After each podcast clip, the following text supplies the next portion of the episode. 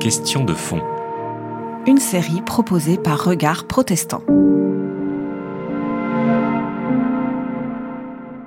Aux grandes dames de son père Hans, Luther entre au couvent des ermites d'Augustin d'Erfurt. À défaut de faire fortune, en se faisant moine, on suivait la voie la plus sûre pour être sauvé. Luther est ordonné prêtre en 1506. Il devient docteur en théologie en 1512. Il enseigne à l'université de Wittenberg, professant un cours sur les psaumes, puis interprétant de 1515 à 1516 l'épître de Paul aux Romains. Ses entretiens avec Staupitz, son supérieur, et surtout sa lecture intensive de la Bible lui ont permis de résoudre peu à peu la crise spirituelle dans laquelle l'avaient plongé ses propres scrupules et la théologie de ses maîtres. C'est en se fondant sur saint Augustin et sur l'apôtre Paul que Luder a fini par comprendre que Dieu n'est pas le juge qui, à la fin des temps, fera le compte impitoyable des bonnes œuvres de chacun. Il déclare simplement les êtres humains justes par pure grâce. Attendons d'eux la foi, c'est-à-dire une confiance reconnaissante. Cette découverte a jeté une lumière crue sur la prédication de Johannes Tetzel, à partir de 1516, non loin de Wittenberg, ce dominicain a vendu, pour le compte d'Albert de Brandebourg, l'indulgence destinée pour moitié à financer la construction de la basilique Saint-Pierre de Rome. Tetzel prétendait que cette indulgence effaçait même le péché de qui aurait déshonoré la mère de Dieu. Valable aussi pour les défunts, cette indulgence était censée retirer les âmes souffrantes au purgatoire à l'instant même ou l'offrande teintée dans le tronc. Louder a combattu ce message dans ses sermons dès la Toussaint de 1516, sans guère d'effet, sinon celui d'irriter son protecteur, le prince Frédéric le Sage, possesseur d'une impressionnante collection de reliques. Ouverte au grand public à la Toussaint, elle procurait des indulgences à quiconque en vénérait les trésors, au nombre desquels on trouvait un pouce de Sainte Anne et une épine de la couronne du Christ. Aussi, à partir du printemps de 1517, Louder s'est tu et il a fourbi ses arguments. Le 31 octobre 1517, ses thèses sur le pouvoir des indulgences sont prêtes. Elles ont été mûrement réfléchies, chaque terme a été pesé avec soin. Les thèses mettent en garde contre les indulgences car elles s'opposent au repentir sincère et prône le souci égoïste pour son propre salut. Je cite, Il faut enseigner aux chrétiens que celui qui donne à un pauvre ou prête à un nécessiteux fait mieux que s'il achetait des indulgences. Plus encore, ces thèses vont jusqu'à mettre les indulgences en cause. Elles contestent leur fondement, le trésor des mérites du Christ et des saints, lesquels, à lire la bulle Unigenitus de 1343, abonde un trésor incommensurable dans lequel le pape peut puiser au profit des fidèles. Le vrai trésor de l'Église, écrit Luther, c'est le sacro-saint évangile de la grâce et de la gloire de Dieu. Il conteste que le pouvoir du pape s'étende au purgatoire et donc qu'il concerne les défunts. Et sa thèse 36 vide de tout contenu les indulgences. N'importe quel chrétien vraiment repentant à la rémission plénière de la peine et de la faute, elle lui est due même sans lettre d'indulgence. Dès lors, à quoi bon acheter les sésames pour le paradis? Nul depuis le XIVe siècle n'avait mis en cause aussi nettement les indulgences, que nombre de théologiens exaltaient d'ailleurs comme un formidable progrès, celui du salut pour tous, désormais accessible partout et contre un peu d'argent. Quant à la papauté, les indulgences faisaient partie intégrante de ces rentrées dites spirituelles, qui au début du XVIe siècle ne représentaient pas moins d'un tiers de son budget. Albert de Brandebourg ne daigne pas répondre aux théologiens, qui a joint à ses thèses une lettre, lui enjoignant de faire cesser la prédication de Tetzel. Cette lettre est signée Martinus Lutherus, et non plus Martinus Luder. Lutherus, c'est Eleutherios, Martin le libre, celui que la parole de Dieu a libéré de tout attachement au dogme qui la contredisent. Le 31 octobre 1517, à jamais, Luther est devenu Luther. Albert de Brandebourg attend la mi-décembre pour envoyer les thèses à Rome. Il suggère qu'elles sont l'œuvre d'un hérétique. Mais entre-temps, les 95 affirmations latines ont été recopiées à la main, diffusées par l'imprimerie. Dès le mois de décembre, elles sont imprimées à Bâle, sous la forme d'un livret et non plus d'une affichette. Quelques mois plus tard, en mars 1518, devant le succès de ces thèses, Luther en donne en 20 points une version allemande destinée au grand public. Elle connaît 15 éditions la même année. L'imprimerie, le média qui, 40 ans auparavant, a permis la diffusion massive des indulgences, cause à présent leur perte. Mais la réforme n'est pas seulement la fille de l'imprimerie. Les adversaires de Luther disposent aussi de ce moyen. Ils s'empressent d'ailleurs, dès 1518, de déplacer le débat sur la question de l'autorité dans l'Église. À la différence de ces théologiens, Luther ne néglige pas l'allemand, la langue vernaculaire, et met ainsi les questions théologiques à la portée de tous. En 1518-1519, il publie plusieurs opuscules allemands, souvent tirés à des dizaines de milliers d'exemplaires, et qui traitent, dans une perspective nouvelle, des questions de piété et de société. La préparation à la mort, la Sainte Seine, le prêt à intérêt, ou encore le mariage. Pour les protestants réformateurs, l'union entre un homme et une femme.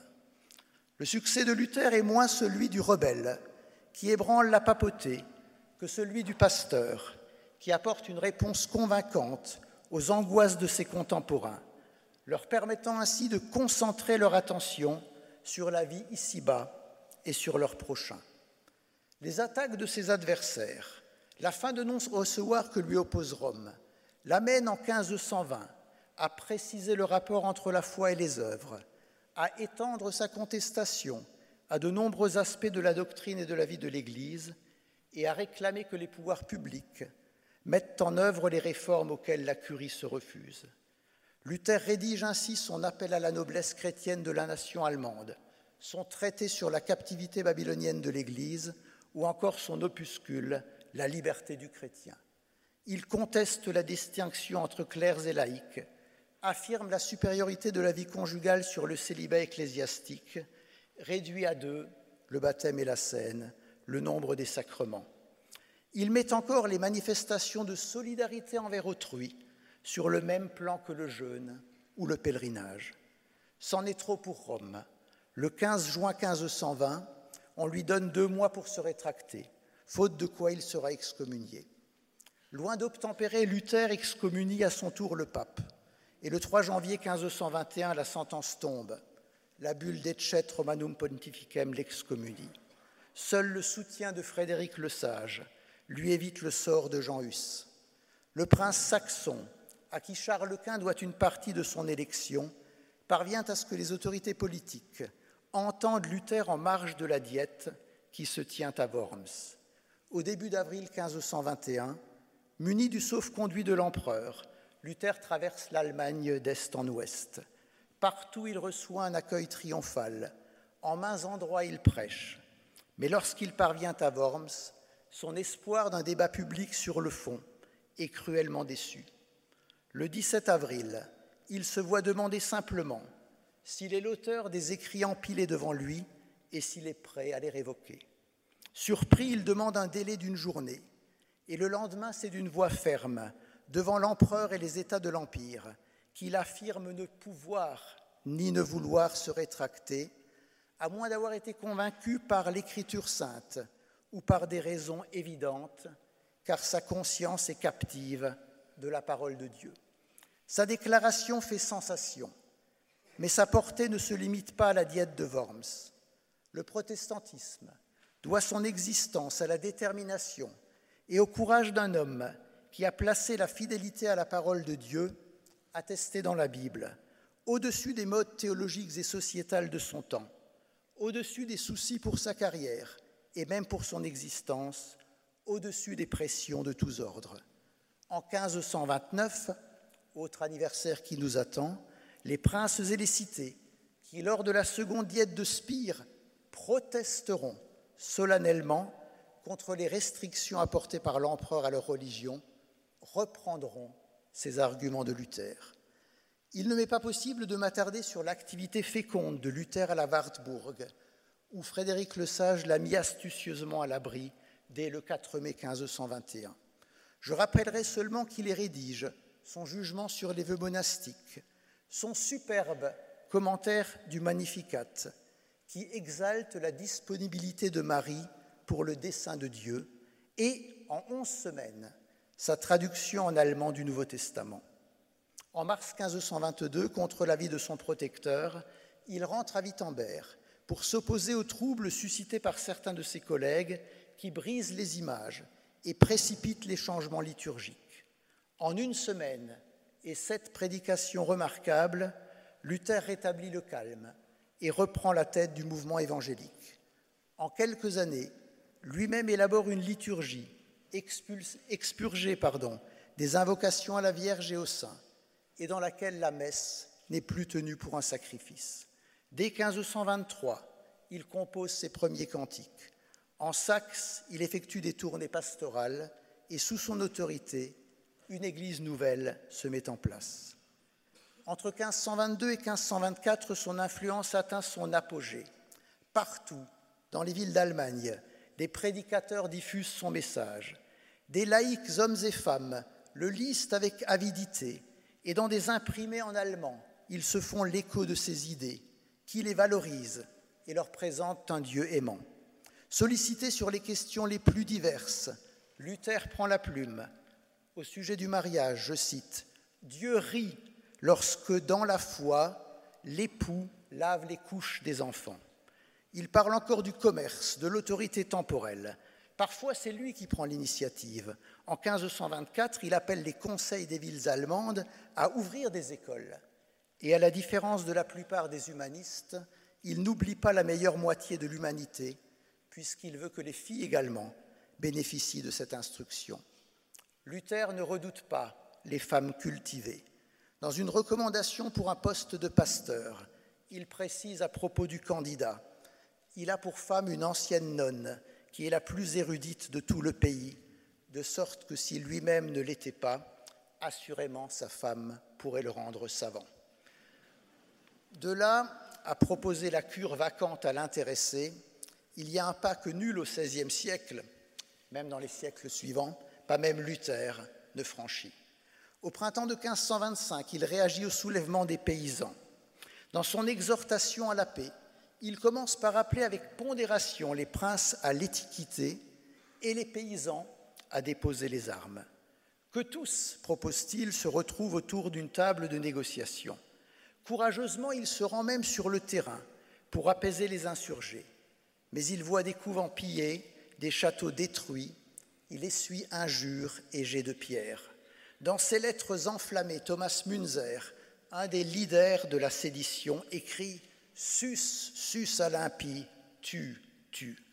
Luther craint que l'Allemagne ne sombre dans le chaos. Il exhorte alors les princes à la répression. L'insurrection, se justifie-t-il, inonde un pays de crimes, elle crée des veuves et des orphelins, elle détruit tout comme la pire des calamités. Mais les seigneurs n'ont pas attendu le pamphlet de Luther pour passer à l'action. Le 15 mai, alors que les Rustaux ont refusé l'amnistie promise s'ils livraient Münzer, les princes les massacrent par milliers à Frankenhausen. C'est au lendemain de la guerre des paysans que Luther épouse Catherine de Bora, une moniale qui s'est réfugiée à Wittenberg deux ans auparavant et qu'il a échoué à marier à plus jeune ou à plus riche que lui. Luther est alors âgé de 42 ans, Catherine de 26. Le vieux épouse la vieille, raille les pamphlétaires catholiques. Même son collègue Mélenchon exprime sa désapprobation à des tiers.